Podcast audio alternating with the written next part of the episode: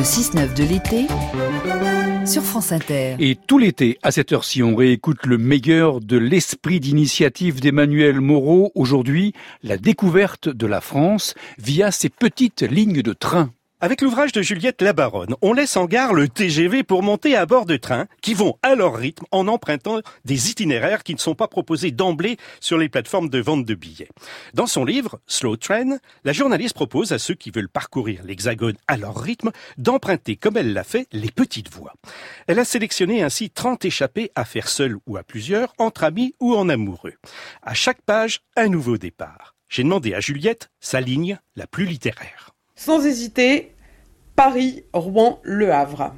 Parce que euh, Zola y a planté le décor pour sa bête humaine, et puis également parce que c'est une des premières euh, grandes lignes passagers qui a été construite en France.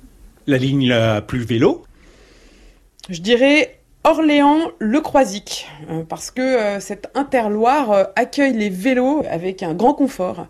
la région a même investi dans des rames qui accueillent dans des meilleures conditions les vélos. Et l'été, vous avez des personnes pour vous aider à les monter à bord gratuitement. Et puis vous avez la ligne des hirondelles. Alors celle-là, cette ligne, elle est au top. elle traverse le massif du Jura euh, dans, un incroyable euh, périple euh, qui va vous entraîner du nord au sud pour traverser le parc naturel régional du Jura. On est à bord d'un véritable train volant par endroits tant euh, les viaducs en fait volent quasiment entre les montagnes. Tout l'intérêt du guide est justement d'être loin des autoroutes aseptisées et des cadences infernales du TGV. Cela paraît évident quand on lui demande son coup de cœur. J'ai un petit coup de cœur personnel pour euh, la ligne euh, dite du Cévenol. Elle part de Clermont-Ferrand, elle descend jusqu'à Nîmes. Donc elle part du massif central où on a ces roches noires. Elle suit l'Allier, la rivière Allier, qui est une rivière encore très sauvage.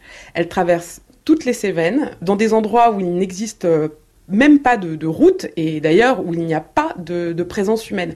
Moi j'ai été fascinée à bord de ce tout petit train hein, qui est euh, une automotrice euh, de deux voitures, de regarder à perte de vue en fait de la nature et de ne plus voir la trace de l'homme. La seule trace de l'homme qu'on pouvait voir, c'était les rails qu'on pouvait apercevoir en, penchant la, la, tête. En fait, Juliette, vous n'êtes pas pour le plus vite, le plus loin. Effectivement, ce livre, il s'inscrit dans le mouvement slow, qui je pense euh, signifie quelque chose, étant donné qu'il il a commencé à naître au moment où, où toutes les technologies numériques ont commencé à, envahir notre vie professionnelle et personnelle. Voilà, donc c'est un petit peu un antidote au stress. Là, l'idée, c'est de se recentrer de souffler et d'admirer les beaux paysages qui peuvent nous entourer. Le livre Slow Train de Juliette Lamaronne est sorti au mois d'avril aux éditions Artaud. Le meilleur d'esprit d'initiative avec Emmanuel Moreau, c'est en podcast sur franceinter.fr.